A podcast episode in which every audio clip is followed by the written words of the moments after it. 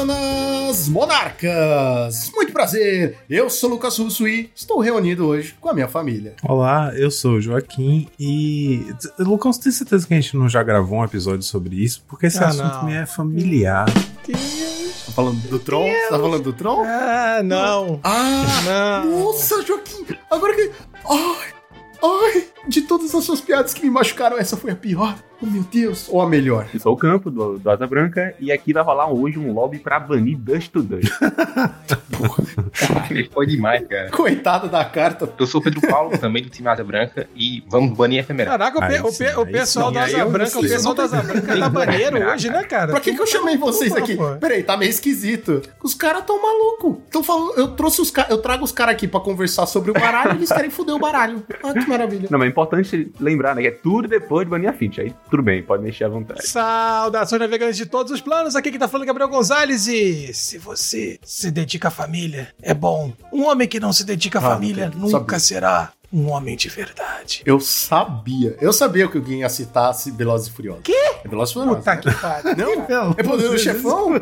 Puta que pariu. O cara me mete. Não, Até eu sei Não. que é o poder do Ah. chefão, e eu nunca assisti o Porque, filme. é porque o Toreto do Gonzalez e o cara do Poderoso Chefão, pra mim, são iguais. Ele faz igual. Assim? Todo É, cara eu ele vou- faz. Cara, Família!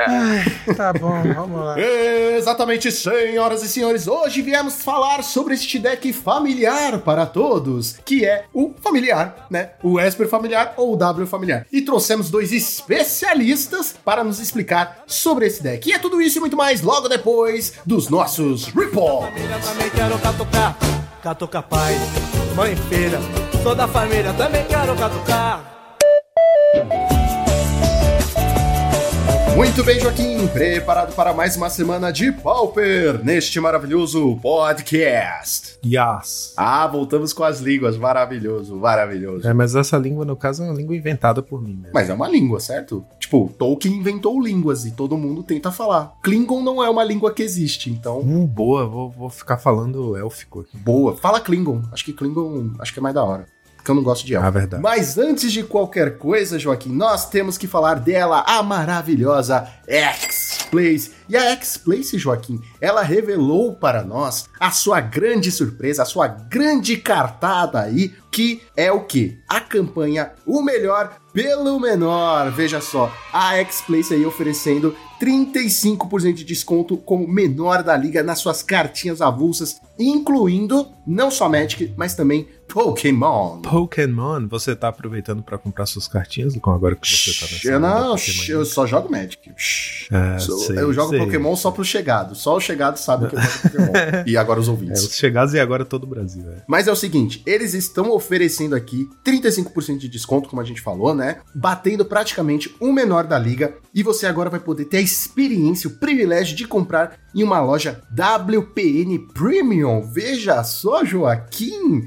A promoção ela é válida apenas até o dia 10 de agosto. Então, se você está ouvindo isso aqui no futuro, tenho pena de você por estar sendo dominado pelas máquinas, mas saiba que essa promoção é válida somente até 10 de agosto de 2022, certo? Os descontos já estão colocados lá no site, então é só você jogar no carrinho e de boaça comprou, fez. Um lance que é muito importante ressaltar aqui, essa promoção ela não é cumulativa, tá, gente? Ela não é cumulativa, ou seja, o que significa? Que não adianta você colocar o cupom de desconto, certo? E o Pix também não vai funcionar dessa vez porque eles já estão oferecendo 35% de desconto, não tem como oferecer mais, certo, eh, Joaquim? Certíssimo. Só pra comentar que eu aproveitei e corri lá e comprei umas cartinhas, incluindo o meu playset de Basking Root Walla de FNM, que eu tinha esse objetivo de fazer meu RG Madness full foil com as versões promo. Recentemente eu fechei meu playset de Wild Mongrel depois de demorar eras, porque foi basicamente cada, cada cópia em uma loja. E aí eu achei o playset do Root Walla na, na X-Place, aproveitando essa promoção por um preço recorde, fiquei felizão.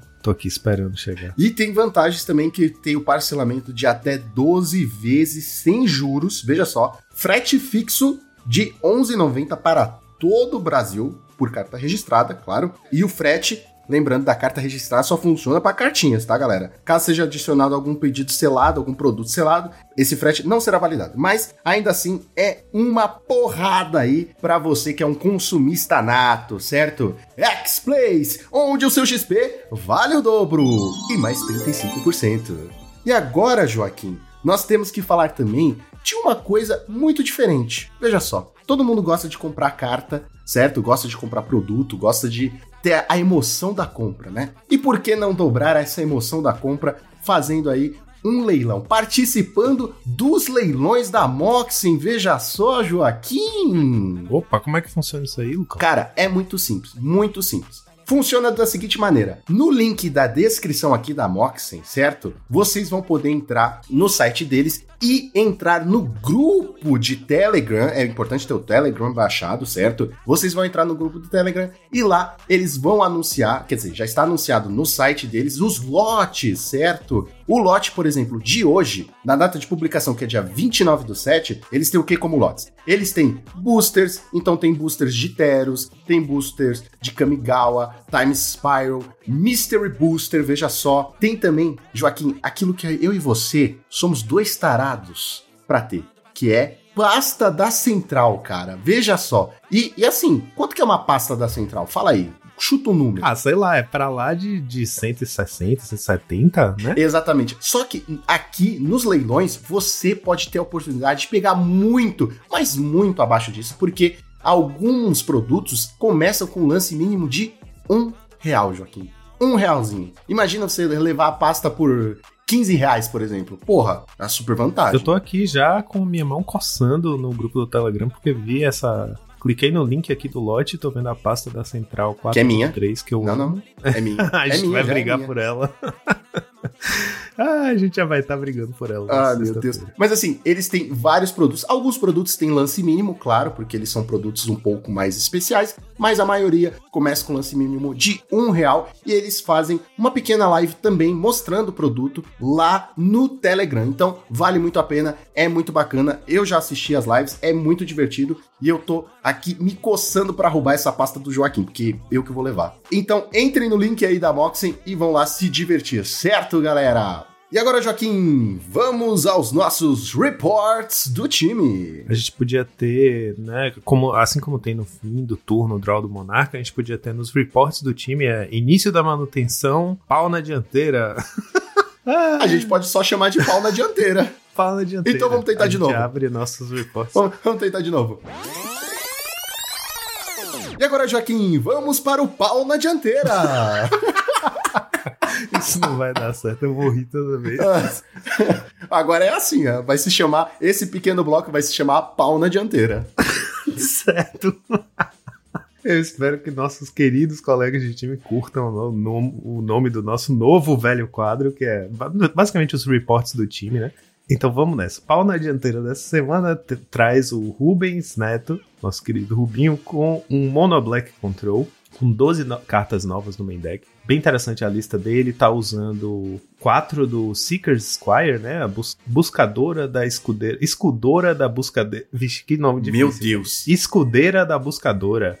dois manas, um dois, que quando entra explora, né? A gente falou sobre essa carta e ela realmente tem se mostrado muito boa no Mono Black. O Rubens falou, ele tá aí com 22 lands e diz que ela ajuda muito. Você pode equipar sem medo, mão de duas lands e com certeza de que vai achar novas lands. Lembrando, foi um torneio IRL, ele tá usando quatro cópias do Furioso de Batalha Ferino, né? O Vicious Battle Rager, que é o bicho que dá o dito cujo pau na dianteira. Tá usando 4 da vampirinha, 5 manas, 3, 4 voar quando entra drena 3 e 2 Gary. Eu acho que essa vampira tá ameaçando é, destronar o Gary como o, o, o do Mono Black, cara. Já, já é ta- talvez a terceira ou quarta lista que eu vejo que ela tá aparecendo junto com o Gary em maior quantidade do que o Gary. Não sei não, é cedo pra dizer, mas enfim, a listinha dele tá bem interessante, tá usando o, braços de Hadar, Arms of Hadar, que dá menos 2, menos 2 pra todos os bichos do oponente. Tá usando um monte de cartinha nova aí, né? Tá realmente adaptado ao meta, com Cash Down, Attitude Chain, né? Enfim, tá trazendo novidades e ele fez um 4-0, foi um ótimo resultado, né? Derrotando, todas as matches foram 2-0. A primeira ele ganhou Dubai, olha só, que é uma matchup muito difícil pro Mono Black. Em geral, o Mono Black perde muito pra esse deck. É, 2-0. E aí depois White Winnie, 2-0 também, Hack dos Burn ganhou de 2-0 e Burn ganhou de 2-0, ou seja, o Mono Black ganhando de, de dois Burns aí, né, mostrando que o deck tá com as suas bad matchups sob controle. É, achei bacana, logo mais é, a gente vai ver por que, que eu achei bacana, mas enfim, Mono Black é um deck que eu sempre gosto de ver evoluindo, né, incorporando cartas novas, então parabéns aí pro Rubens. E tivemos também o André Bonotto pilotando um UB Fadas, que ficou em top 8 num evento que rolou numa loja em Brasília, que é onde ele mora, que é um super classificatório feijoada. A inscrição custava 30 reais junto com um Open Food de feijoada. Então, ele, ele que já tinha vaga pro Nacional foi participar mais pela feijoada e pela jogatina com os amigos e acabou fazendo top 8 desse evento, jogando de UB-fadas. As matchups dele foram contra o R-Scred, que ele venceu, aí perdeu de um RG Ponza, perdeu de um Rakdos Burn e depois ganhou de Mono Black e de Ephemerate, é, Jeskai Ephemerate Iniciativa, que é um, um, deck que tá bem presente no IRL e no, no MOL, claro, não existe. E aí no top 8 ele jogou contra o MBC e perdeu. Mas enfim, é isso. Ele já tinha vaga, ele foi mais pela, pelo carteado com a feijoada. E agora, Joaquim, vamos ao Challenger do sábado. Que perto de pau na dianteira, agora perdeu totalmente a graça de pau. É, verdade. Quem é o challenge do sábado perto do pau da dianteira, né? Pau, pau na dianteira. no sábado, a gente teve um festival de Boros. É, o Boros e... Synthesizer dava sumido daqui do top 8. E aí eu, eu, até fiquei feliz, né? Porque o metagame tava tão estagnado que eu falei, ah, olha, é mesmo, Boros Synthesizer era uma, uma, um dos pilares desse meta, teoricamente, né? quem sabe se reassegura nessa posição. Em primeiro lugar, tivemos o Galeo Gial, Leonardo Carvalho, pilotando uma build que está usando 4 Seeker of the Way, 12 artefatos, então tem draw aí para dar e vender, inclusive 4 Spare Supplies, né, para poder garantir as draws no late game, 4 Golden Egg, tá, é uma boa segurança para se ter, né, tipo, resolver uma pedrinha que te, que ganha vida mais tarde. Eu diria que é uma, uma build bem equilibrada do deck, bem é, 44, certo? Não é nem 8 nem 80, é exatamente a média, né? Tipo, de entre 8 e 80, 88 dividido por 2, 44. Então ele foi com uma build bem 44 do Boros Synthesizer. Achei bacana ver o deck voltando e ganhando o challenge assim na mão de um, de um brasileiro. É interessante aqui que ele tinha duas cópias do Círculo de Proteção Vermelho no side. Tinha muita gente dizendo que Círculo Vermelho é muito lento para conter o, o o Find, né, o, o Mono Red Blitz, mas eu acho que se você tem um deck altamente interativo, como é o caso do Synthesizer, agora o Synthesizer, que tem quatro Galvanic, quatro Bolt e duas Journey no main, né, você ter o círculo vermelho para garantir sua segurança depois de você conseguir interagir bastante nos primeiros turnos, né, até você encontrar o círculo e ter bastante mana na mesa, é um bom plano para se defender do deck. Em segundo lugar, tivemos um hack dos Burn pilotado por Turn 1 Glistener Elf, Nunca vi uma propaganda enganosa. Eu, eu, nunca jogaria com um jogador que tem esse nick. Eu é, na cara, mesma. eu fico, eu, tipo, eu já enfrentei esse jogador na liga e eu fiquei, ai meu Deus, Infect. Aí ele foi lá e abriu de Voldaren Epicure. Eu fiquei, ah, tá, ufa. Porque Infect eu sempre morro de medo. Em terceiro lugar, tivemos o Mono Red Blitz pilotado por Ura First. Ura Underline First. A build dele com 4 Looting, 4 Bolt no main e 6 Pyroblast no sideboard. Em quarto lugar, tivemos um Izzet Ferris pilotado por Bernardo CSSA. Acho que a gente já tá chegando num ponto que nem eu nem preciso mais dizer que é 4 Brainstorm e 2 Preordain, porque isso já virou padrão, né? Em quinto lugar, tivemos outro Boros Synthesizer, pilotado por Geme, G-E-M-E. Essa build aqui, mais turbo, é uma build que foi construída pelo Ryzen, né, que é o famoso jogador italiano Mirko Ciavata. Ele fez essa build, fez um 5-0, tem, tem no canal dele se vocês quiserem dar uma olhada, é bacana, porque é um Boros Synthesizer, tem né, os oito passarinhos, Glint Hawk, Core Skyfisher, que não é um passarinho, mas é um passarinho. Tem os quatro Synthesizer, mas ele aproveita, ele puxa mais a lista para explorar a mecânica de Prowess, né? Então é como se fosse, eu quase nomeei diferente aqui, mas vamos manter como synthesizer. É um Boros Synthesizer Prowess. Ele tá usando quatro Monastery Swift Spear no lugar dos quatro Trabe Inspector. Então o deck é mais proativo, né? Bate mais forte. E você tendo oito bichos com Prowess significa que seus turnos em que você vai ficar fazendo passarinho, synthesizer, synthesizer, cada vez que você casta o synthesizer, está dando pump geral, né? Embora o Seeker sozinho nesse papel de Prowess aí possa ficar um para-raio, né? Como a gente sempre fala, o Seeker entra na mesa e morre na mesma hora. Se você tem oito bichos com Prowess, né, já fica mais difícil pro oponente remover. Sem contar que o deck tá usando duas cópias de Mutagenic Growth, que tá se tornando aí meio que o queridinho dos decks Prowess, né? Realmente uma mágica que custa zero mana, né? Qualquer, qualquer code deck pode usar e te ajuda a proteger seus bichos, porque atualmente a principal remoção rápida que a gente tem é Raio, Galvanic e tal. Então, é uma, é uma build bem interessante do deck, bem proativa, bem agressiva, apesar de ter pouca criatura, tem essa pegada agro, né? Com os Prowess e ele tá usando dois Looting e quatro Lava Dart no main deck. E aí, pra, pra poder garantir que vai conseguir castar o flashback do Lava Dart, que é sacrificando uma montanha, né? Ele tá usando como. Na base de mana, ele tá puxando bastante pro vermelho, com sete montanhas e duas planícies. Então, ele, pra garantir que vai ter sempre montanha em campo para poder sacrificar para o Lava Dart. É uma build bem legal, bem ágil do deck. Achei bacana aparecer aqui no top 8. Em sexto lugar, tivemos mais um Boros Synthesizer, pilotado por OSS28, e é mais uma build diferente. Interessante que os três Synthesizers foram builds bem diferentes. Aqui, a suíte de criaturas é o mesmo do, do Galeu Geão, lá, né, em primeiro lugar, só que ele tá usando quatro Kudota e dois Rally the Peasants, aquela build mais clássica do deck, né, com dois Makeshift também. Então é uma mais go wide, né, ele, ele tenta encher a board de bichinhos para poder dar um Alpha Strike com o Rally the Peasants, que é diferente da estratégia de Prowess, que é seus bichos vão ficar enormes, né? Esse aqui é, tipo, são muitos bichos, você tem que ter muito bloqueador, enfim outra estratégia. Em sétimo lugar, tivemos outro Mono Red Blitz por Collected Company, a build dele com 4 Ancestral Anger, sem Bolt, e no side ele tá usando 4 Flame Slash para compensar, né? A gente tem basicamente esses dois caminhos aí para construir o Mono Red Blitz atualmente. Um que usa o Bolt no main, pode funcionar como uma interação, uma remoção, tirar uma criatura problemática, e em geral pode ir na cara do oponente também no turno que você for tentar combar para matar. Outras pessoas preferem manter a eficiência do deck, não usar Bolt no main, porque o deck não é um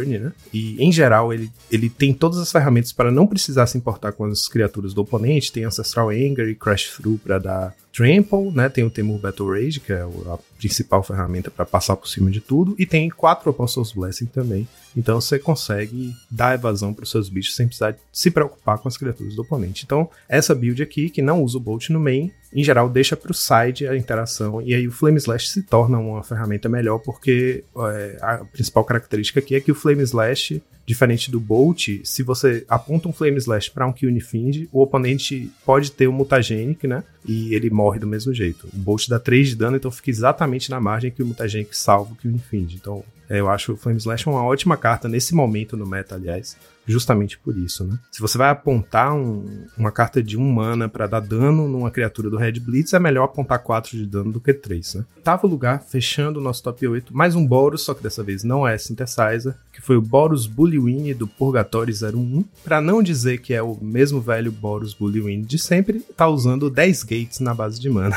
Ele tem três Citadel Gate, três Cliff Gate e quatro Basilisk Gate, que é o que dá pump. Realmente aqui, com, só com 10 gates, ele não, não atrapalha tanto a base de mana, aquela coisa que a gente tinha falado, né? É um pump spell que não te custa carta e que no late game vai acabar te dando uma inevitabilidade, ainda mais que esse deck tem as criaturinhas que voltam do cemitério, né? O Veterano e o Sacred Cat. Então você vai acabar gerando um, é interessante para esse deck porque a estratégia dele, com quatro Battle Screech, os bichinhos que voltam do cemitério, é você encher a borda de bichos e bater pumpando todo mundo com rally. Não atrapalha, não fere o deck você poder, além disso, ter um plano B, que é bater com um bicho gigante quando seu oponente já gastou as emoções dele. Enfim, achei que foi uma boa sacada colocar os portões nessa lista. E os top decks foram. Não tivemos top decks, então vamos ao Challenger do domingo. No domingo, a história foi outra. A gente teve meio que as fadas no lugar do Synthesizer. Tivemos quatro decks de fadas no top 8. Em primeiro lugar, tivemos um Grixis Affinity pilotado por Condescend, com quatro Rebuke no main deck. O Luffy já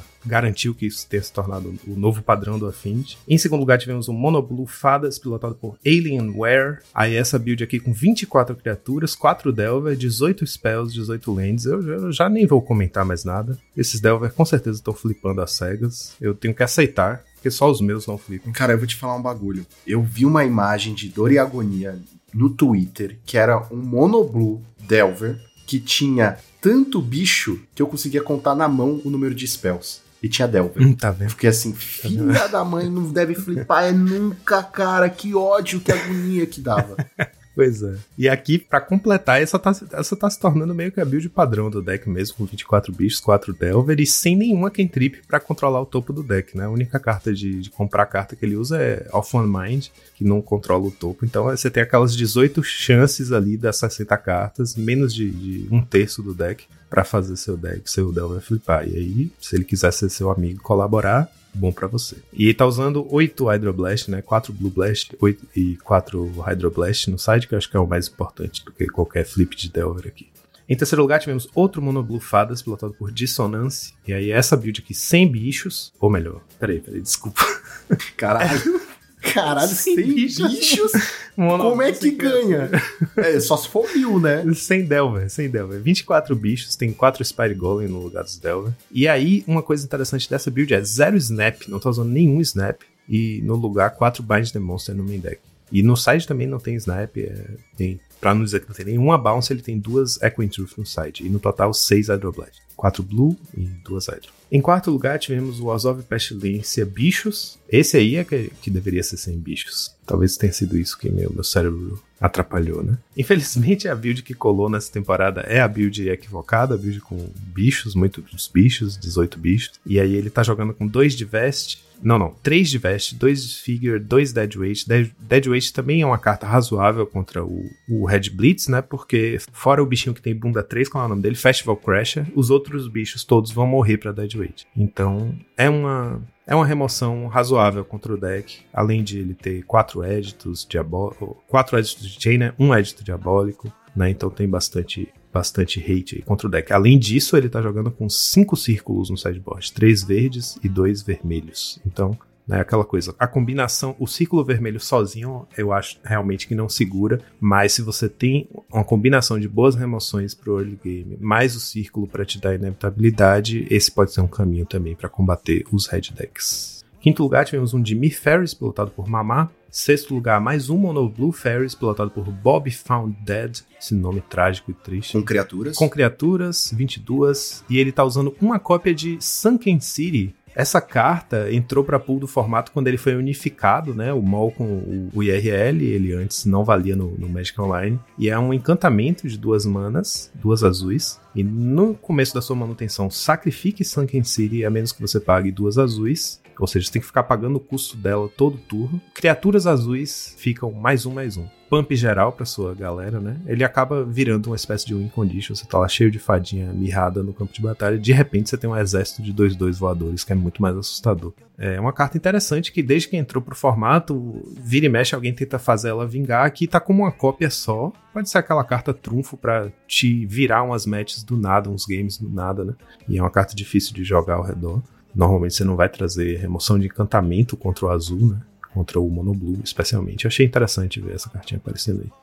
Em sétimo lugar, tivemos um, um Mono Red Blitz, a única cópia aqui que apareceu no nosso top 8. Build do Medvedev foi com 4 Ancestral Anger, 4 Faceless Looting no main, ou seja, a versão sem Bolt, e aí tá com 4 Flame Slash no side. E fechando o nosso top 8, o mesmo Rocky Bro 26, pilotando a mesma lista de Boggles, surpreendendo do mesmo jeito, igual na semana passada, com 3 Lifelink no sideboard. E os top decks? Não tivemos top decks de novo, então vamos para a nossa listinha da semana. Vamos lá. Lucão, eu fiquei tão feliz com essa lista. É, eu tinha falado sobre o Mono Black do, do Rubens, né? Justamente porque a lista da semana é um Mono Black. É um Mono Black Control. É, é, é literalmente exatamente o Mono Black Control. Ele tem menos criaturas. Ele é uma reinterpretação do Mono Black para os tempos atuais, usando as ferramentas de Card Advantage que o Pauper tem hoje, certo? Então o que aconteceu aqui? O Zamo, que é, uma, é a conta secundária do Barf, do Samuel Barrofaldi. Ah. Eu não sei por que, que o Barf tá jogando com duas contas atualmente. Aliás, as duas contas estão lá no topo da, da corrida do troféu. Os, as duas estão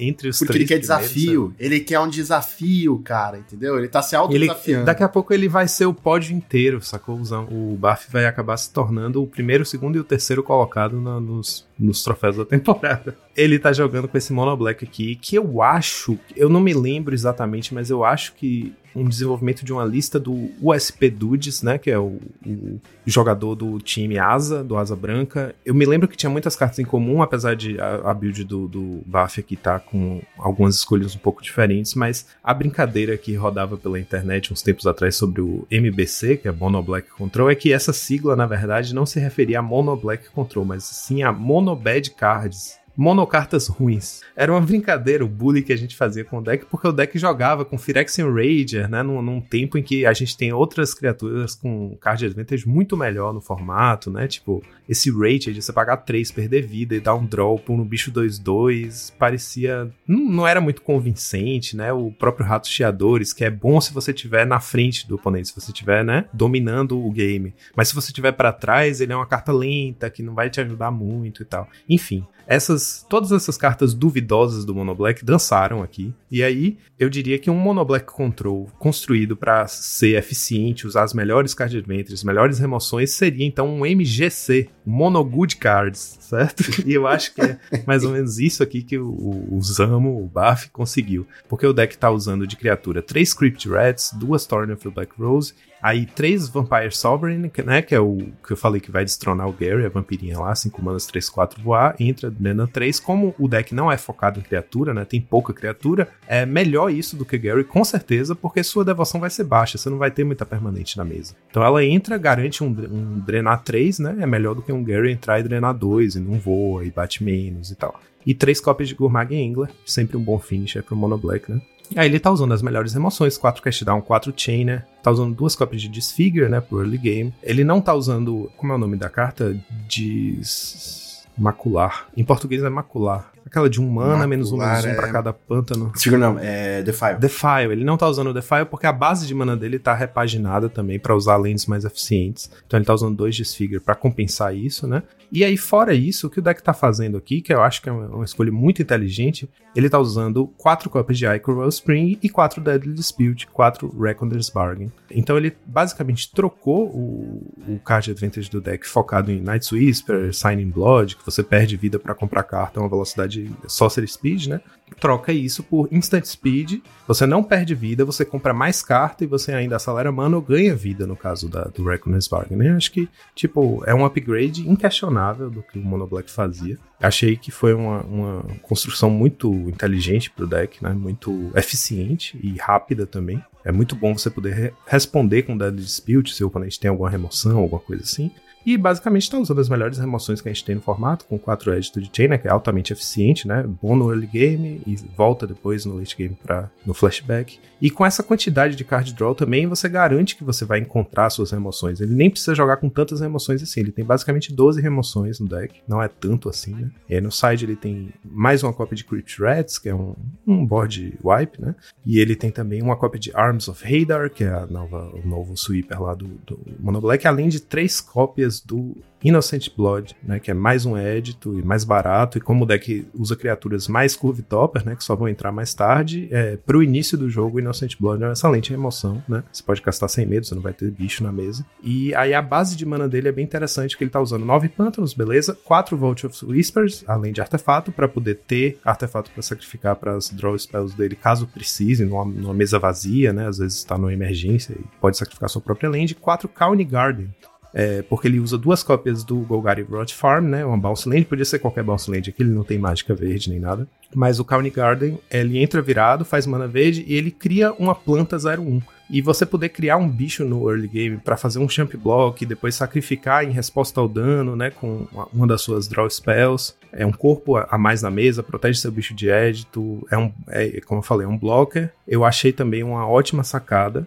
e acho que vale totalmente, foi um, uma troca muito eu acho muito justificável você perder os Defile, né, em compensação, e, e os Casebre da Bruxa, em compensação, ganhar uma eficiência enorme com suas lands, podendo usar Cycling Land junto com Bounce Land, e Carne Garden junto com Bounce Land, enfim. Consegue também jogar com uma quantidade menor de lands, 21 lands, e sem medo de zicar, porque você tem bastante card draw, enfim. Achei uma releitura muito legal pro Mono Black, porque realmente é a primeira vez que eu vejo o Mono Black reconstruído radical, sabe? Apesar de usar muito das mesmas cartas, ele tá repensando totalmente a lógica do deck, com criaturas que têm papéis muito específicos, né? Tem os finishers lá, que é o Vampiro e o Angler, tem a Torne para te dar o Monarca, e tem o Crypt Rats, que na verdade é uma criatura utilitária, né? Ele é uma remoção. E nada daqueles bichinhos que estão ali entrando para poder fazer seu fazer sua, sua devoção subir, para poder depois fazer um Gary, enfim. Eu acho que a gente não tem muito o que falar. Mono Black, RG de brasileiro, cara. Não importa qual a versão, certo?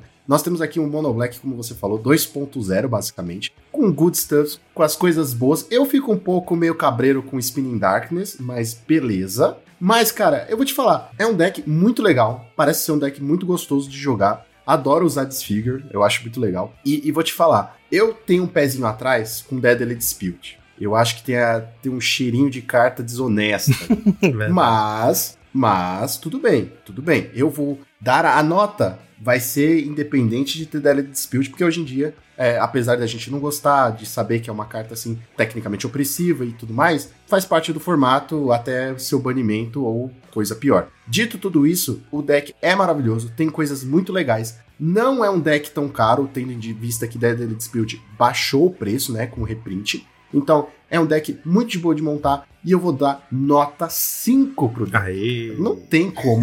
não tem como eu dar menos que 5 pro Mono Black, cara. Mono Black é, é, assim, como eu falei, RG de brasileiro. Nasceu brasileiro, você joga de Mono Black no Magic. Pelo menos no palco. E é como você falou, 2.0, tá totalmente essa vibe 2.0. É um Mono Black realmente voltado pro controle da board e altamente eficiente. As escolhas de, das cartas muito acertadas, parece, assim. Achei bacana. Fiquei com vontade de jogar com o deck. Cara, e é legal porque assim, quem tem o Mono Black padrão tradicional, para mudar, para atualizar, é de boa. É, quem não verdade. tem nenhuma carta ou poucas cartas, também é de boa, tá ligado? Não tem nada assim, ó, meu Deus, que caro, que difícil. Talvez Spinning Darkness seja mais difícil de achar, não sei. Mas não tem nada que. Talvez relíquia, três relíquias, quatro relíquias no side, às vezes pode ser um pouco mais caro. Mas assim, side é side, mas no main deck é um deck incrível, é um deck maravilhoso. Nota 5 pra ele, certo? Valeu. E agora, Joaquim, só nos resta uma coisa: soltar a vinheta.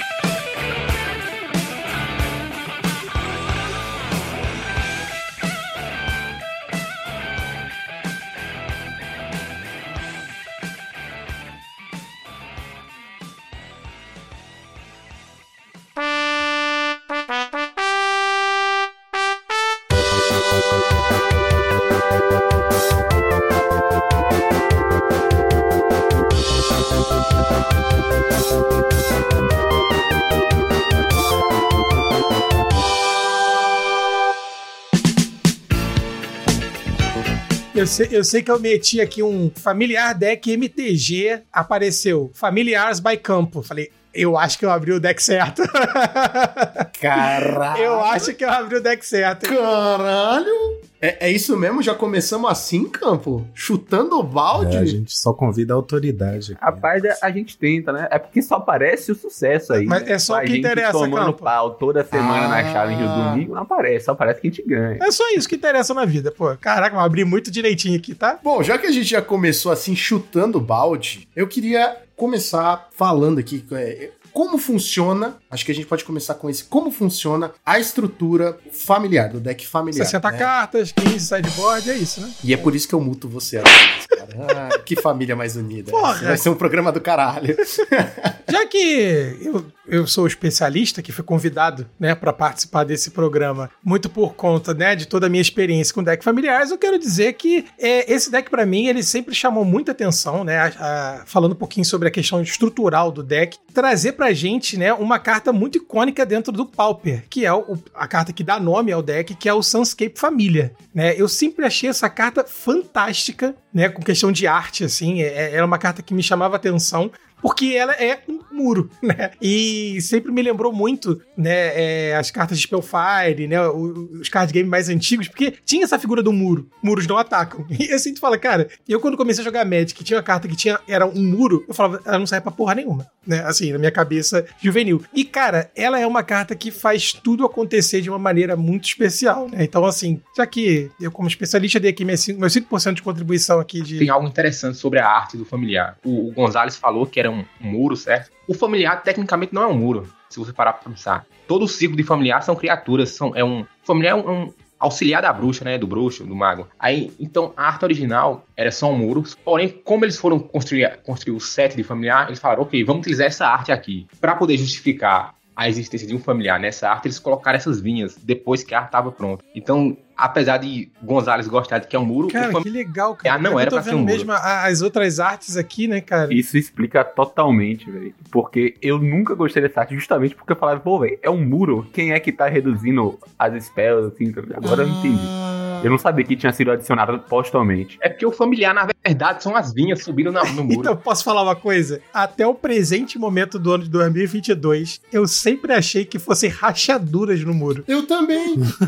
Caraca, de verde não tem nada, bicho. Tipo, eu bato. Eu nem Eu tô olhando que aqui, é que eu não tenho a carta. Cara, eu não tenho ela no físico. Eu nem sabia que.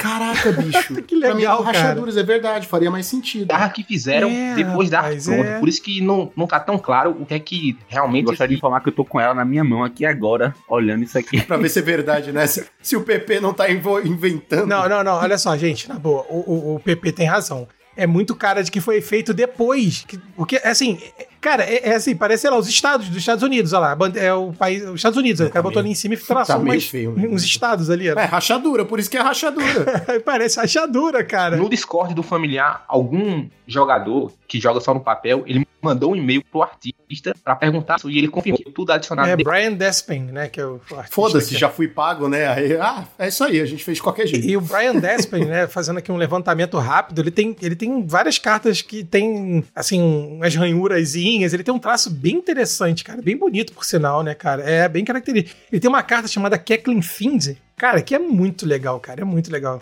Belo artista, pra quem curte artes do Magic aí como eu, fica a dica pra ver um pouco mais do trabalho do, do Brião da Massa. E isso é só 1% do que a carta é, né? Porque, assim, dos familiares, ela é a mais poderosa. E, entendam, quando eu digo poderosa, eu acho que eu quero dizer mais útil. Porque todas as outras são criaturas 1/1. E a gente sabe que criaturas 1/1 no nosso querido formato, qualquer peido leva Mas a vinha morre pro, pro Bolt, qualquer jeito. A preta é bacana que tem regenerar, mas é tipo duas manas, é meio esquisito, né? Agora, as outras são mais criaturas, não são tipo um muro, assim. O PP falou do assistente do mago. Rachadura do mago, tá Até no D&D, né? Que é da Wizards também, né? O cara sumou num bicho, um corvo, aí vem o cara aqui no, no Magic, o Planeswalker, tipo, vai, muro. Vai, Muro, me ajude. Reduza meu custo, Muro. Reduza meu custo, Moura, é muito bom. Mas é uma carta que dá, como o Gonzalez falou, né? Dá nome ao deck. Porque ela é a carta que movimenta o baralho. Claro que você pode jogar sem ela? Pode. Não tô dizendo que você deve ou que vai dar certo. Só não vai ser familiar. Mas eu tô falando É, só Mas, não é assim, familiar, a- né? ao longo, ao longo da, da partida, se você não tem ela, você só vai dificultando a sua, a sua vida, né? Sem ela, você vai facilitando com coisas, reduzindo o custo e tornando o seu baralho é, mais viável, porque nós temos aqui uma gama de cartas que tem custo alto. Por exemplo, nós temos aqui, na versão que eu peguei, que já é do deck, Arqueomante, que são quatro manas. Nós temos aqui o Muldrifter, e então são cartas pesadas. 4 manas, 5 manas. Lembrando que o Muldrifter até diminui o seu custo de Evoke, então tá aí outra vantagem dela. Cara, como eu gosto dessa carta do Arqueomancer, né, cara? Que eu chamava de a Dama do Capuz nas narrações aí, na época da Cards Helm, cara. Eu acho ela uma carta fantástica. Fantástica. Não, é incrível. Ela é a barreira que deu certo. né? Como eu gosto do Mudrift, que rapaz sorridente bonito, rapaz. Tudo começou com aquele É, sorriso. Pecholeta, né? Pecholeta. Pecholeta é... Eu não ia falar nada, pra não parecer que, né, eu tô dando favoritismo aqui, mas realmente o Muldrifter é uma das minhas cartas favoritas do Pauper. velho. É uma carta muito poderosa. Olha o ícone do Discord aí, o meu. Dá até pra ver, pô. É, Muldrifter, tá certo, tá certo. Uma carta muito boa, cara. E só fica melhor, assim, quando a gente lembra que tem uma certa carta que falaram que deviam banir, mas eu acho um pouco de exagero, que é Ephemerate. Agora, Campo, falando mais da mecânica do deck mesmo, explica pra gente um pouquinho aí eh, como é que funciona essa mecânica do familiar. Porque, como alguém que não conhece o deck, que tá Como chegando agora, tentei não fazer essa piada, cara. Eu juro pra você, cara. Então, né, tipo, de forma simples, pô, o familiar, ele reduz o custo, claro. O que é que isso implica? Implica em não só você fazer, tipo, cartas de custo maior por menos mana, mas fazer mais mágicas no turno. Então você quebra a paridade da, da match contra os outro, outros decks nisso aí. Ela, junto principalmente com Snap, permite que você faça, tipo, muitas mágicas no turno. Enquanto o oponente tá fazendo uma, duas, três mágicas no late game no máximo, assim, tem turno que você faz 10 mágicas, assim, quando não come infinito. Então você meio que quebra a paridade. Você toma muito mais ações, faz muito mais mágicas e, e vai num ciclo, assim, tipo, imparável, quando você começa a fazer os Mudriftas e efemerar. E até habilitar certos combos, né? No, no próprio main deck tem dois combos, dependendo da versão. Tem sempre o, Divi, o Divino Infinita, que tem mais de um ângulo para realizar ele, não é só brincando o Arqueomante Land. E tem também o de Milá, né? Que algumas pessoas usam, que é com o, o Denying lá, quando entra a criatura azul, mira duas Bom, já que tocou nisso do combo, é, eu queria falar um pouco sobre a origem desse deck, né? Eu não sei exatamente de onde ele surgiu, mas quando eu comecei a jogar A gente não vai Pauper. falar da origem dele, vai falar É. das. Não, não, seu- não exatamente da origem, mas de outras encarnações, né? Porque quando eu comecei a jogar Pauper, é, Cloud of Fairies ainda não tinha sido banida e o deck que existia era um Esper Familiars, que era completamente um deck combo. Ele era 100% voltado pro combo. Tinha aquela spell com Storm também, se eu não me engano. O Temporal Fisher, acho que não tinha sido banida. Era um pesadelo enfrentar ele na lojinha, porque era isso, era um deck combo que, sei lá, turno 3 já tava armando combo com Cloud of Fairies, Snap, etc. E hoje em dia, né, a gente, como o campo tava falando, ele tem algumas linhas de combo, mas é basicamente um deck que é focado nas eficiências que você consegue caçando várias spells por, tu- por turno com o desconto do Familiar, né? Então eu queria que vocês Assim, tipo, vocês acham que hoje em dia ele tá mais pra um deck de controle, mid-range, um controle com algumas opções de combo? Ele não, ele não se enquadra mais como um deck de combo, né, por si. Hum, ele seria o Não. misto, né? Eu acho que é um control combo. Bom, então, originalmente o deck era muito mais focado no combo. Geralmente ele tinha de 5 ou 6 familiares, e para ter mais familiares, utilizava não só o Sunscape, mas o Nightscape também. O Sunscape é o branco, que a combinação de cores fica Bunt, e o Nightscape é preto, mas a combinação de cores é essa. Com esses 5, 6 familiares, tinha uma maior redução de custo, e além disso, ele utilizava Bounce Lands de Mir também. Então o deck é completamente focado em maximizar a mana o mais rápido possível, e utilizar Cloud of Fairies, depois teve o Drake, mas é, o Drake nem tanto. De qualquer maneira, o deck era puramente combo. E por isso era chamado familiar, porque tinha mais de quatro. usava também aquele Frantic Search também, né? Que virava dois terrenos. Era um absurdo, era tudo. tudo É, exatamente. Não, mas muita coisa aconteceu. Mas com o tempo, o deck foi se transformando cada vez mais num ângulo controle, porque o formato foi ficando mais forte, foram criando-se novas formas de combater o deck, e depois, em Modern Horizons 1, teve o Ephemerar, foi o que mudou drasticamente a forma como o deck era jogado. Antes o deck era meio que um W focado no combo, mas depois conseguia pivotar para um plano control se fosse realmente necessário, com alguns matches muito específicos. Por exemplo, durante a época do Foil, quando o Foil tomou downshift e antes de Gush ser banido, o deck mais forte era o B Delver. E o, o familiar, Saudades. apesar de usar 5 Saudade nenhuma. o familiar, apesar de usar,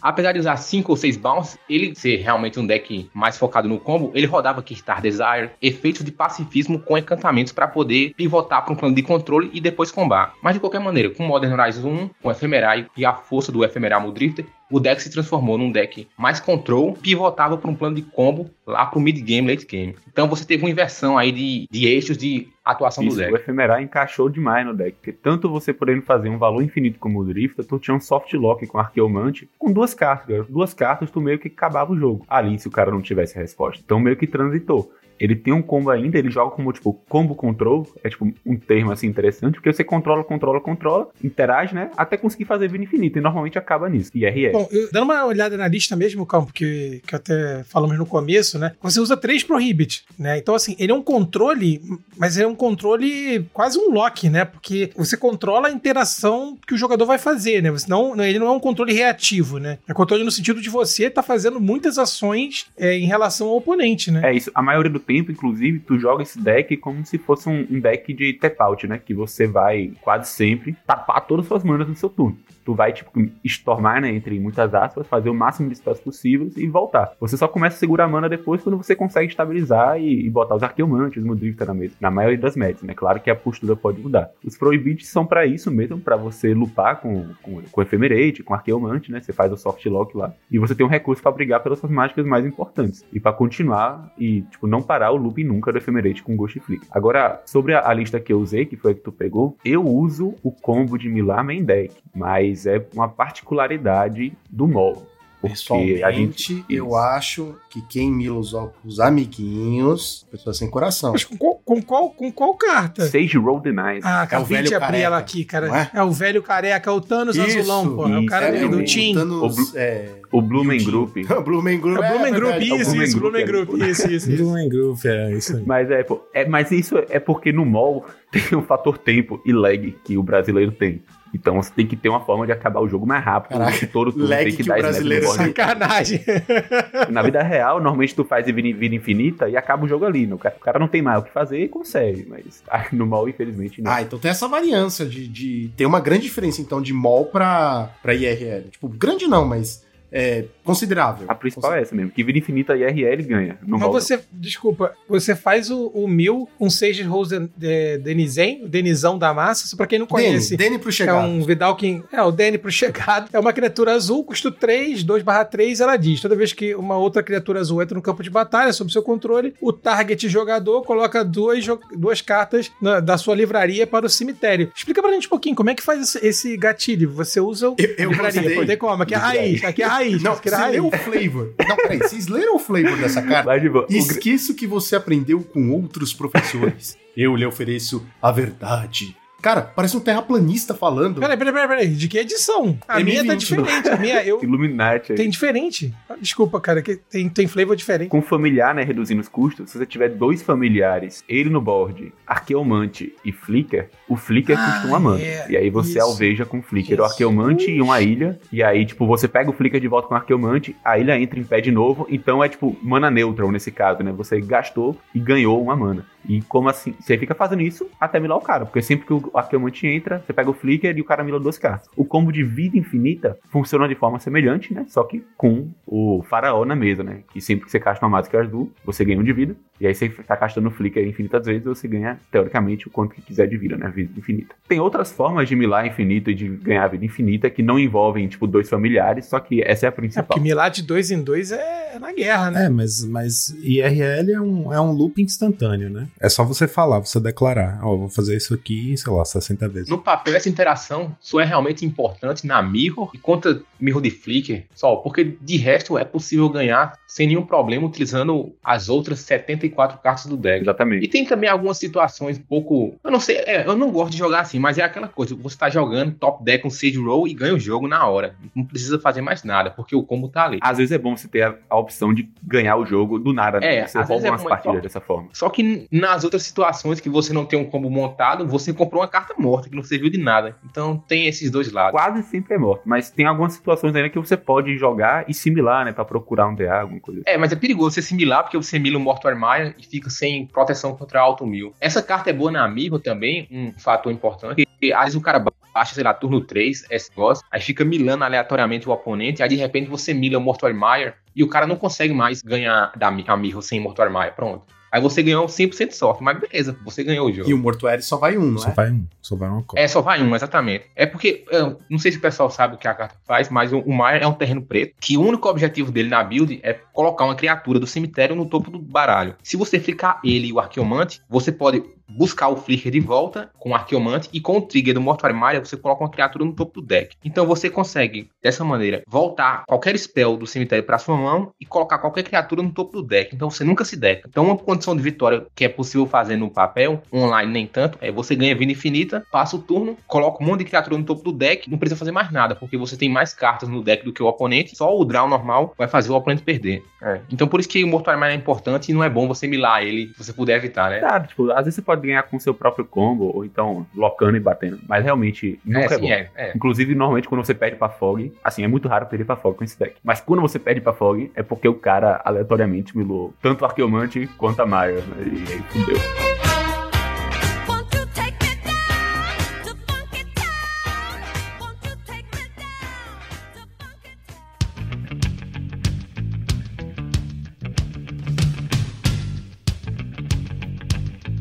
Eu sinto que esse, esse baralho, o W familiar, me remete muito ao Tron. Eu sinto que ele seria um Tronless, sabe? Porque ele é muito parecido estruturalmente. Você tem as mesmas win conditions, basicamente, que é você milar o cara, você bater com os Mudrifters, ou você. É, ou ter vida infinita com o Flicker. Que valor infinito com Flicker. A mesma. O valor. Valor, isso, Falei valor, valor, exato. exato. Ou ter valor infinito e, e acabar espremendo o seu oponente nisso, né? Eu sinto que ele é muito parecido. A única diferença é claro que o Tron ele se dá o luxo de ter mágicas pesadas, porque ele vai ter muita mana, e o familiar ele faz o contrário, né? Ele, ele tenta diminuir. Porém, eu sinto também que entre os dois baralhos, jogar de Tron parece mais fácil, Eu- sabe? Concordo, mas assim, os dois, como você falou, né, eles são muito parecidos, porque os dois eles reduzem o custo. A- o principal da, do Tron é que ele faz mais mágicas também do que outros decks, né? Então a ideia dele é fazer Tronland, porque com Tronland ele tem mais mana, com mais mana ele faz muito mais mágicas do que o outro deck médio, né? É a mesma vantagem que o familiar quer buscar.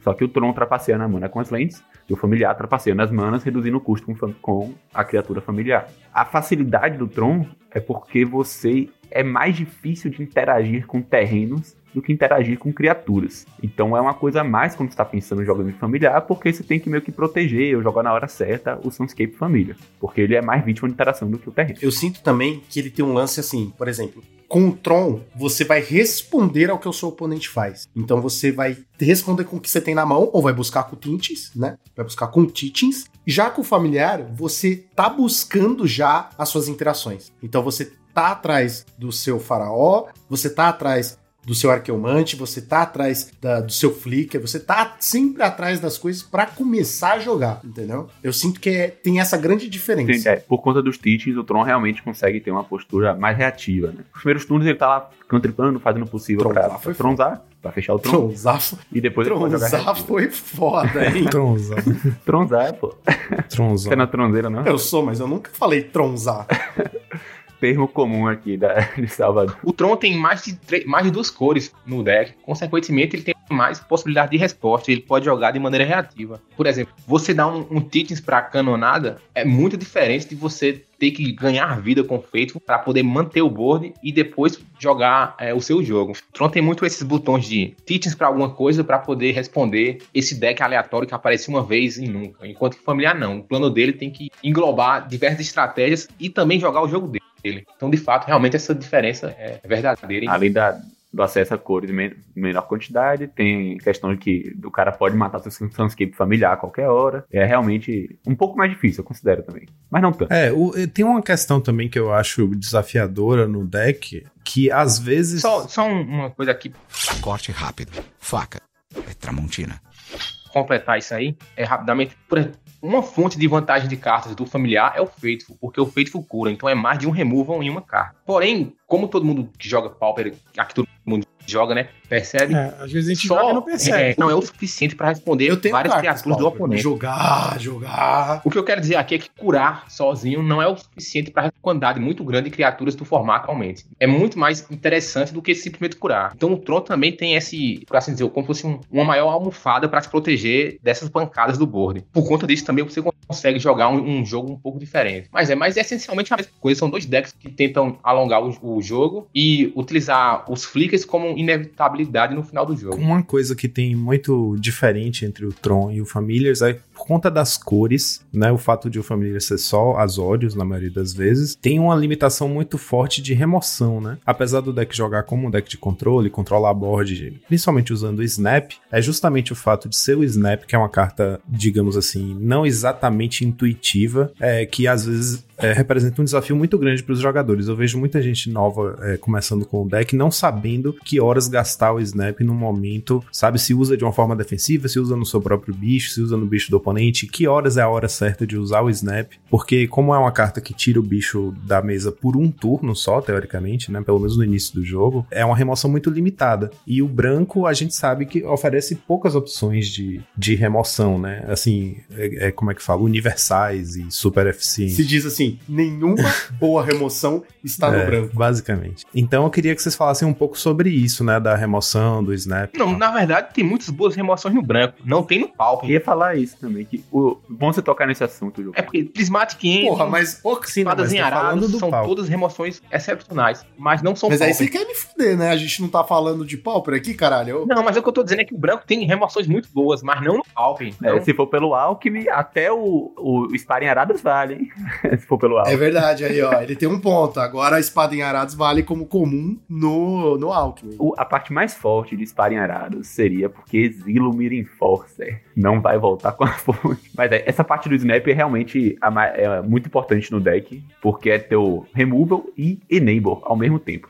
Porque assim, Snap, não sei se alguém não conhece a carta, mas é duas manas, bounce numa criatura alvo, pode ser sua do oponente, e você desvira dois terrenos. Com familiar, é uma mana, desvira dois terrenos. Com duas bounce lands, é uma mana, desvira duas bounce lands. Ou seja, tipo, você faz um network de três manas, assim, castando Snap. Então, ao mesmo tempo que você tá aliviando o board, você tá gerando mana pra continuar castando spells. É, junto com o familiar, é ele que te permite esses turnos absurdos de castar tantas, tantas, tantas spells e deixar o oponente, tipo, sem conseguir responder todas as ameaças que você faz. Você ganha vida também, você faz tudo, tudo. E às vezes você loca o board, podendo dar snap infinito, dá snap no board todo do cara, do- no board todo do cara, todos os turnos e bate com um Mudrifter. E ele fica nessa sofrência de morrer de dois em dois, enquanto tudo que o cara faz, você manda de volta. Mas a parte importante mesmo, eu acho que é rampar. Uma coisa importante do Snap, que o pessoal às vezes não usa, é você utilizar no Mudrifter. O, o alvo mais importante do Snap é ser o próprio Mudrifter. É só, só as criaturas Depois geral, né? disso, é proteger suas permanentes e depois atacar o board do oponente. Então, no fim das contas, não tem muito assim o que dizer, ah, essa situação você deve usar Snap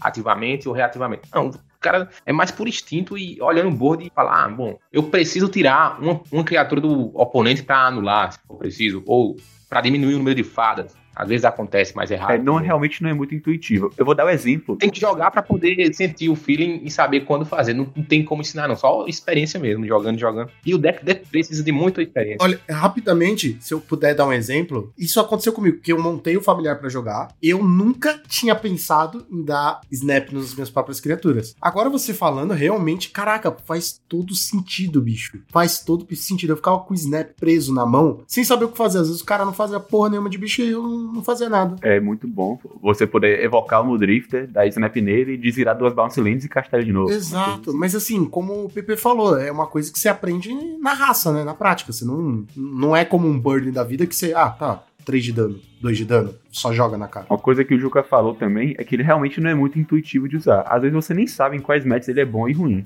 Vou dar um exemplo assim, uma match que ele é muito bom e muito importante, mas que não é tão óbvio. A Mirror, a Mirror de familiar. Às vezes não é tão óbvio você botar- trazer o snap, um bounce pra dar no mudrifter do cara, mas é muito importante nessa né, na match você deixar o familiar do cara fora do board. A qualquer custo, quer dar no início no familiar do cara, desenvolver o seu, passar com counter ou, ou alguma coisa assim, entendeu? É, é importante pra caramba. A Mirro é a única match que a ordem de prioridade do snap muda, porque a prioridade é dar snap no oponente. Porque quem ficar com o familiar mais tempo no board ganha o jogo. Também é importante achar a chance, a, a, a Balsim Land. É, a Mirror é complicada. É complicada pra falar assim, mas de qualquer maneira, o, o importante é saber que na Mirror, especificamente, o snap, o- a maior parte dos alvos serão as criaturas do oponente. Então é quando o snap é utilizado da maneira que os jogadores iniciantes mais pensam que vai ser utilizado. O que é, o que é interessante observar isso aí, porque como o Lucas falou assim, né, ele começou a jogar, achou o snap, ah, vou utilizar no oponente. Beleza, mas na Mirror, que é onde você deve ter mais conhecimento sobre a match, é que de fato essa, essa lógica é verdadeira. E muitas pessoas, tipo, iniciantes, tirariam talvez o snap pós-side, porque dar bounce no Mudrifter do cara não parece bom,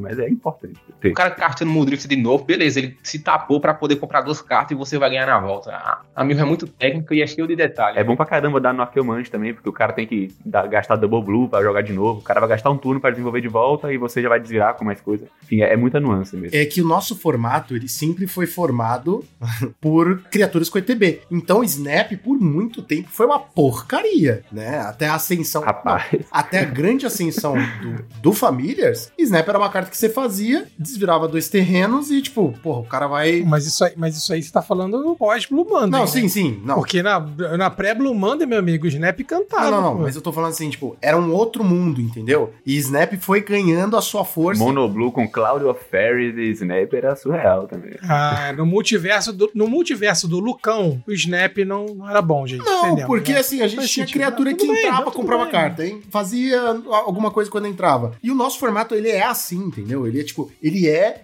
criaturas com ETB. Tirando o Gurmag, que, né, foge da curva, mas é uma criatura com ETB, é uma criatura forte, que entra, compra carta, entra, destrói alguma coisa, entra, te dá vida. É uma criatura forte. É, hoje em dia, ou ela entra e faz alguma coisa, ou então ela é muito eficiente pelo custo de mana, ligado? Tipo, zero mana. É, mana, zero mana, é bem isso. Tipo, como foi o Gurmag, como era Gurmag, né? Uma mana 5-5, esse tipo de coisa. é, é. Ah, ainda é, né? Ainda é. Mas é, é, antes realmente o Snap era mais utilizado em estratégias tipo tempo, né? Tipo Monoblue, o R, quando tinha, né? Que a ideia era você ganhar rápido a ponto do drawback do Snap, do- de devolver o ETB, ser menos importante do que o tempo que você ganhou de dar um bounce, bater com ninja e passar com carro. Até pra voltar aquele bichinho do que o cara fez e você devolver com a fada, né? Tipo, anular com a fada, ali sim. É, você Exato, pode dá snap na dar sua snap fada. na Era- fada, mas era delícia. outro, outra mecânica, né? Não, não era a mesma ideia de hoje em dia. A ideia era diferente, mas era, era, era forte.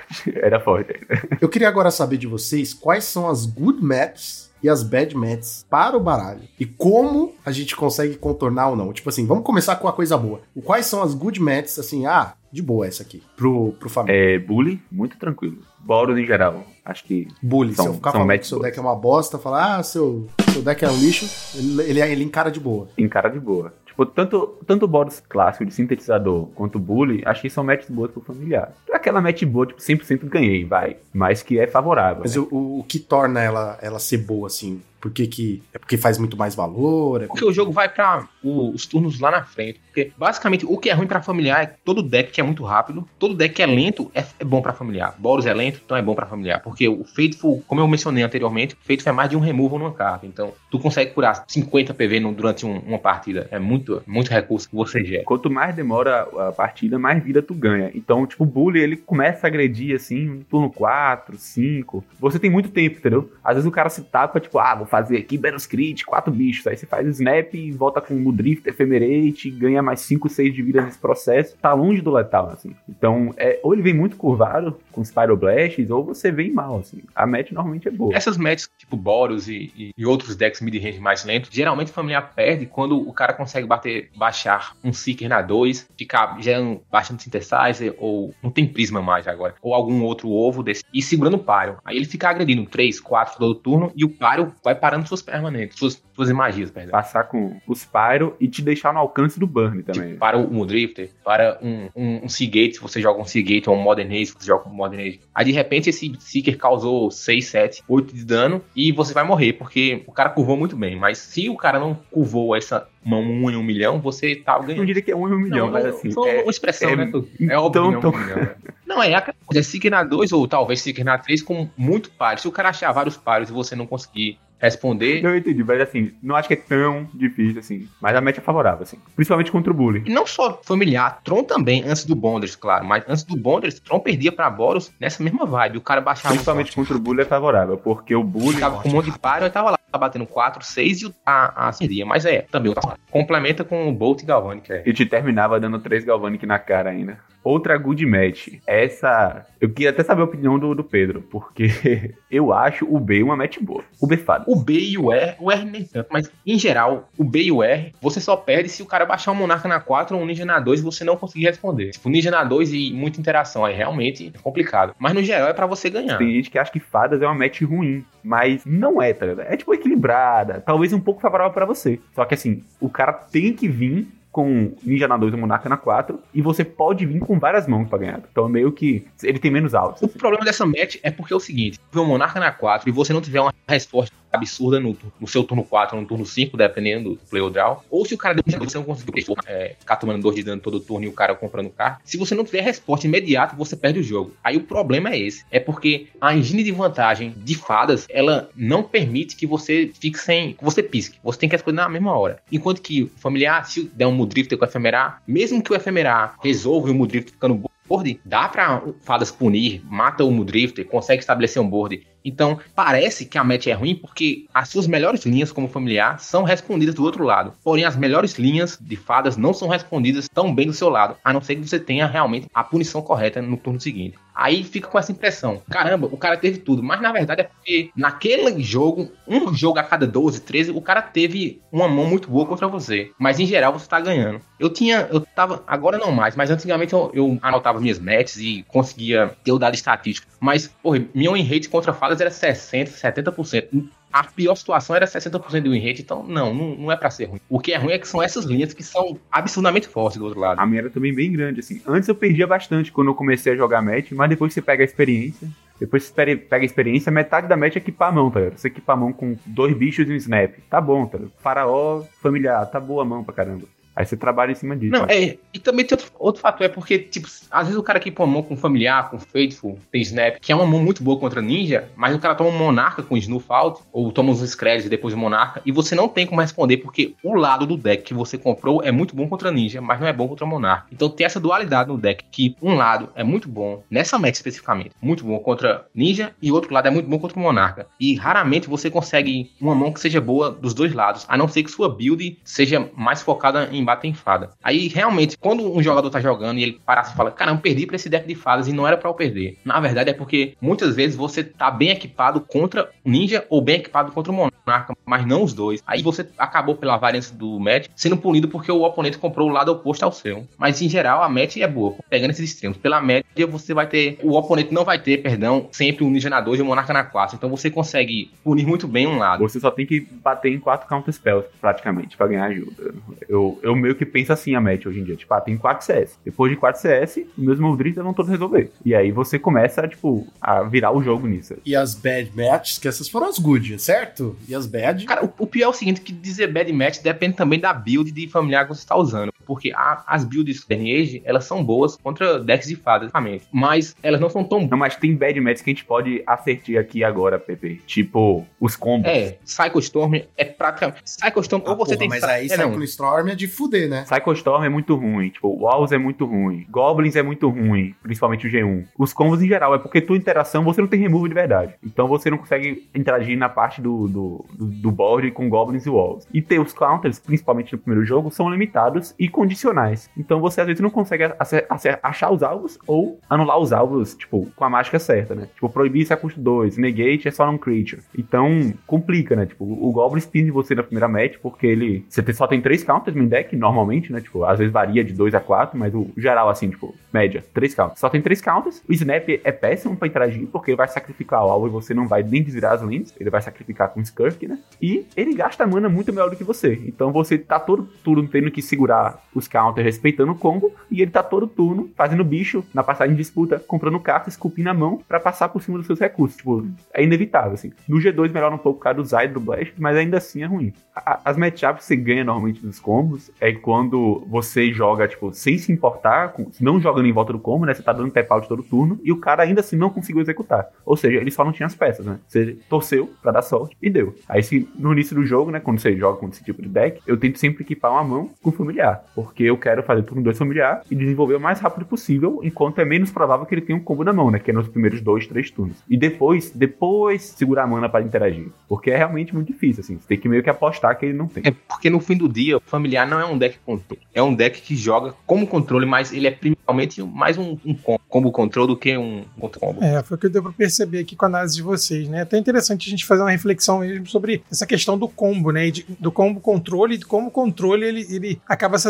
adequando para que o combo aconteça, né? Não necessariamente para controlar as reações do oponente, como eu falei antes, né? Bem legal isso. Isso. O Lucão até mencionou, né? Que diferença pro Tron, ele não é tão reativo. complementar aqui. Os decks de fadas, eles são muito bons contra combo. Por quê? Porque eles têm counter spell, não só a carta counter spell, mas também tem a spell stutter que funciona como o quinto, sexto, sétimo e oitavo counter. Enquanto que familiar não tem isso. Então o, o lado controle não fica fica mais claro quando você joga um deck como fadas com decks de como Mog, Eggtron e por aí vai.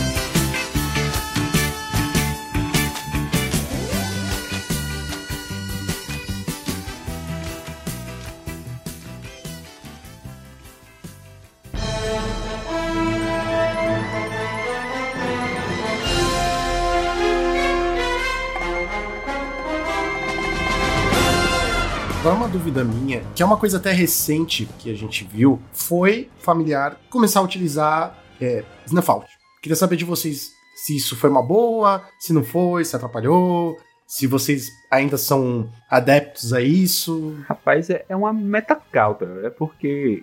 Acho que quando tem muitas fadas, o Snuff Out é muito bom. Porque o Snuff Out, tu interage com o Spell Stutter na pilha e tu mata o ninja na 2, né? Que é uma das poucas formas do deck de fadas ganhar de você, é fazendo turno 1 fara, turno 2 ninja. Então você meio que tem uma resposta pra esse tipo de situação, um removal de verdade, né? Porque é o que faltava na versão W. Eu nunca joguei com essa versão. Eu prefiro a de duas cores somente. Mas ela fez resultados bem expressivos, velho. Ela, é- ela não é ruim, né? Só que eu acho que tem que ter um meta certo pra ela. Eu, eu joguei muito com a versão do Snowfall. É complicado porque a conclusão que eu cheguei, não só eu, o Saidin também, é que naquele momento do Magic, do Pauper, perdão, qualquer versão de familiar tava boa. Aí por isso que estava funcionando. Não existia a melhor versão, porque o meta estava aberto bastante para que cada versão conseguisse atacar um lado específico do meta. Eu diria que Snowfault, apesar de ser muito bom como removal, poder que você não precisa gastar mana, você paga vida, acaba comprometendo bastante sua base de mana. Se você, por exemplo, começar turno um planície com Faithful, pode ser uma play muito boa contra vários decks, porém, você frequentemente fica sem mana azul no turno 3, turno 4, fica com menos mana azul do que deveria. Imagina aí quando você adiciona uma terceira cor, que é o, o pântano, o- a cor preta, perdão, com pântano. Aí às vezes você começa turno 1 com pântano, aí fica cada vez mais complicado desenvolver o começo do jogo e o deck já sofre contra decks rápidos. Então, muitas vezes você acaba perdendo porcentagem de vitória do- com o deck porque vo- você quis punir uma parte específica para dizer qual é a versão melhor. É que cada versão tem um, um- ângulo de ataque de fundo. Como o Campo mencionou do Snowfall. É que você consegue ser muito bom contra esses No geral, né, o PP tava querendo dizer que o Snuffout é uma metacal, porque ela te possibilita ganhar, tipo, de uma fração específica que você poderia perder de, de outras formas, né? Tipo, o início do o Ninja no 2, da Fara, do Snuffout vai lá e ganha. O, o Seeker no 2, do Boros, que é uma das poucas formas dele ganhar de você. Você vai lá e anula essa play também. Você interage com o Spell Stutter. Você, esses decks rápidos que você tem que responder uma criatura nos primeiros turnos, o Snuffout é muito bom porque você faz ele sem gastar mana. E, além disso tudo, ele é muito bom na Mirror, porque você consegue matar definitivamente o familiar, sem pagar mana também, tá?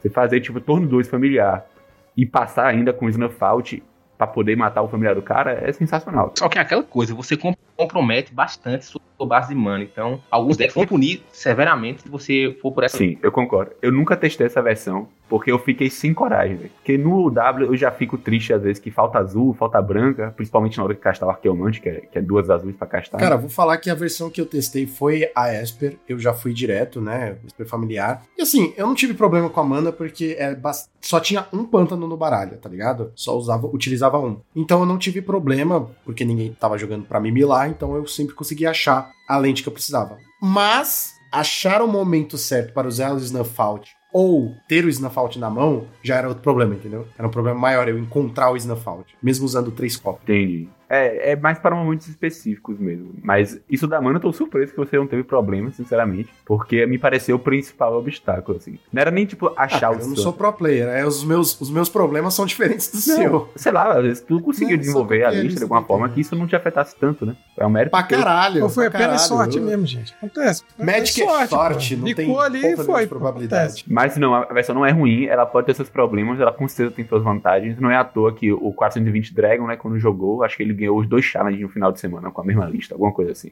Ou fez final nos dois. A lista é bem boa. Então, pessoal, pra encerrar, né, eu queria saber de vocês o que, que vocês acham hoje em dia da posição do deck no meta. Ele anda fazendo resultado, tem muita, muito mais gente do que o normal jogando com a lista. O que, que vocês acham? Como é que ele anda hoje? Como é que ele tá respondendo a esse meta de hoje? Ele é bem interessante atualmente, né? Porque ele é o melhor deck de Dust to Dust. É o que mais consistentemente consegue fazer o Dust to Dust no turno 3 e achar o Dust Dust e recondicionar o Dust Dust. Então ele é uma escolha boa em metas infestadas de Affinity. Mas atualmente, como os Affinity deram uma regredida com, com esse, esse print da Monastery, eles estão menos presentes, né? Mas ainda assim ele, ele consegue jogar se você forçar o sideboard contra esses decks vermelhos, né? Jogar com quatro Hydro e dois Blue Elemental Blast, esse tipo de coisa, assim. Dá pra você adaptar pro meta. A vantagem dele é que a shell principal dele, o main deck dele, é muito bom já contra muitos decks. Então, você consegue meio que esculpir o side pra tentar ganhar do resto. Eu, eu, eu tenho feito recentemente, eu tô jogando tipo com 6 idol, uns 10 hate de artefato, e tento deixar o main deck o mais polido possível pra ganhar dos outros decks, tipo fadas, bolas, esse tipo de coisa. Isso me dá essa liberdade de poder usar um overside board. Eu concordo que o deck tá. Ele sempre será bom, porque atualmente o melhor Flicker deck, Flicker é uma das estratégias mais fortes do Pauper. Porém, eu, eu diria que o deck vai passar por alguns problemas, pelo menos nos próximos meses, à medida que o Mono Fadas se torna um deck cada vez mais presente, tendo em vista que é a melhor versão de fadas contra os decks Blitz, deck Burn, que usam Monastery. E, historicamente, família sempre teve problema contra monoblufadas. Então, talvez, eu acho que quem quiser jogar com o deck agora no futuro terá que olhar essa matchup especificamente. Mas é, contra a Affinity o deck é relativamente bom. Contra Boros e todos os mid-ranges, o deck consegue demolir, não tem como perder aquilo ali. A variância natural do Magic. E, bom, no geral, o deck realmente tá bem posicionado. Ele não tá tão bom quanto era no passado, mas ele ainda é muito bom. O Saidin tá jogando menos familiar, eu também. O pessoal que jogava as ligas no Pauper, no caso. O deck, ele continua sendo muito bom, mas ele não tá tão bom quanto antes. Então, acaba, pode parecer, quem acompanha o MOL principalmente, que o deck não tá tão forte. Mas é que tá dando pra ganhar com o deck agora do que antigamente. E às vezes não vale a pena subir uma liga pra fazer, sei lá, 3-2 ou 4-1 dessa maneira. O deck ainda é bom pra jogar. O deck provavelmente tá entre os tires. Eu vou dizer, precisa de muito estudo, viu? Porque eu fui lá e eu fiquei 2-2 na lojinha. Então precisa de muito, muito estudo. 2-2 na cagada Você ainda. tá melhor do que a maioria dos iniciantes do deck. Ah, é porque eu te dei muita sorte. Eu tenho muito isso, tenho muito rápido. Sorte é a principal habilidade do jogador de Magic, pô. O jogo é 100% sorte mesmo. E na lojinha, na lojinha ainda tem um agravante que se o oponente não perceber que o jogo já tá perdido e conceder logo, o jogo vai, vai se arrastar, né? E pode dar empate.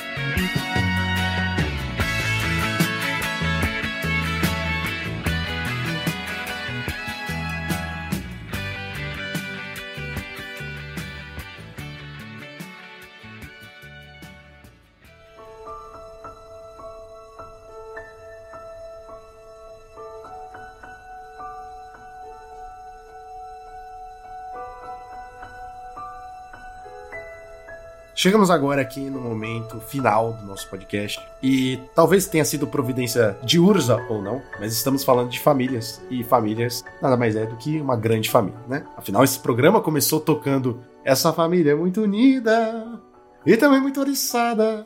Mas por que estamos dizendo isso? Porque tudo na vida são ciclos. E o Gonzales, nosso querido amigo, nosso querido co-host, que está conosco desde o episódio 5, se eu não me engano, desde quando tudo era mato, desde quando, né, tudo era meio diferente. E agora ele começa um novo ciclo. E a gente tá aqui pra, não pra dizer adeus, mas pra dizer um até logo pra ele, né? E a gente Gonza, eu só tenho que agradecer você. Cada noite que você veio aqui, participou, esteve aqui comigo, foi, foi muito especial. A gente sempre deu muita risada, sempre trocou muita ideia e eu vou guardar com carinho. Mesmo porque a gente não vai parar de se falar, né? Você só não vai estar aqui, aqui, conversando aqui com a gente. É, assim, o, o, o Monarchs como time, né, como um todo, eh, significou muito pra mim, né? O Magic ele é feito de ciclos. Eu já tive outros ciclos, né, de começos, de interrupções, já participei de outros projetos e também, né, decidi buscar novos mares, mas eu posso dizer sem sombra de dúvidas que ter entrado pro time, né, ter participado desse desafio de de tocar o podcast com você, para mim foi sem dúvida a melhor experiência, né, que eu tive. Claro, né, sem esquecer as narrações, né, toda a trajetória que a gente teve que me levaram até aqui. É como você falou, né, são novos ciclos, são novos momentos. Eu sou- não sou muito bom para fazer despedidas. Eu acho que Chora, uma vez monarca sempre chora, monarca, né? é, Chora, chora. e, e a gente, na verdade, né, precisa, de vez em quando, fazer umas mudanças, né? Vou iniciar alguns projetos pessoais, são coisas boas, não é nenhum afastamento aí por um problema, né? Mas que vão me demandar muito tempo, vão me demandar uma dedicação. Quero só agradecer ao Lucão, agradecer ao Brendo, agradecer ao Joaquim, um beijo nessa barba linda dele, porque foram vocês que, né, me deram novas razões ao Magic, assim, pra gente continuar produzindo podcast. Então, só tenho a agradecer. Continuarei ouvindo os programas, continuarei participar aqui da- das, quando vier o convite aí. Dizer que a cadeira do co-host é minha, então seja lá quem for, for que vai ocupar o co-host, que, se, que lute, entendeu? Mas é isso. Quero só deixar agradecimento a todos os telespectadores ouvintes, a toda a turma aí que curte nosso conteúdo e até breve, gente. Ó, um beijo aí instalado pro editor lutar depois aí pra baixar o.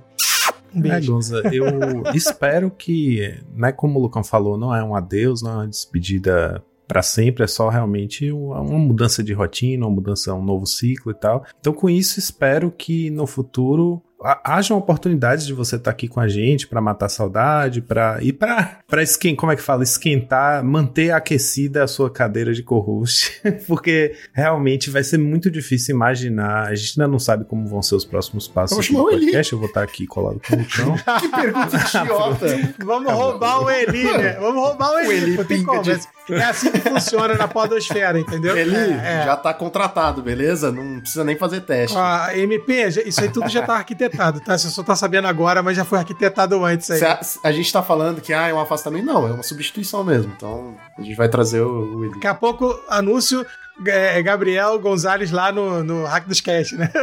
Troca de cadeira. Mas é isso, eu queria dizer que enfim, você sabe que as portas aqui vão estar abertas e eu espero mesmo, sinceramente, a minha expectativa é que você esteja aqui participando com a gente assim, toda vez que for possível, porque é sempre muito divertido, é sempre.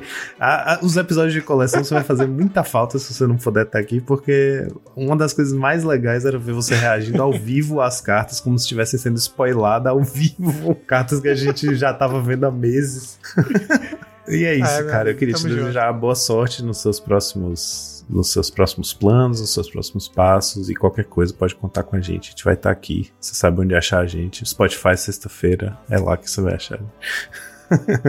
Ou na X-Place, não se esqueça. E pode utilizar o cupom de Se quiser falar com a gente. 5. E Joaquim, de- depois, vou- ó, pra deixar registrado aqui ao vivo, depois vou pegar seu endereço que eu vou te mandar Opa, a minha parte de opa, coleção de Magic de presente, tá? Fica aí. Rapaz. O meu aniversário veio e foi, eu não recebi meus livros, mas tudo bem. É, então é isso, tá, Joaquim? Então pra deixar Então, não, registrado. tô falando, não confia muito. Mas, Gonzalez, você vai fazer muita falta aqui. A gente sempre deu muita risada, sempre divertiu muito com os seus jeitos, o seu conhecimento, tudo mais que você é, essa pessoa maravilhosa. Eu acho que aqui não cabe falar fim do turno. Porque não é o fim do turno. Não é o fim do, do Gonzalez, não é. É só um turno extra. A gente só termina entre amigos aqui. Turno extra, Draw do Monarca! Amigo é coisa pra se guardar no lado esquerdo do peito, mesmo que o tempo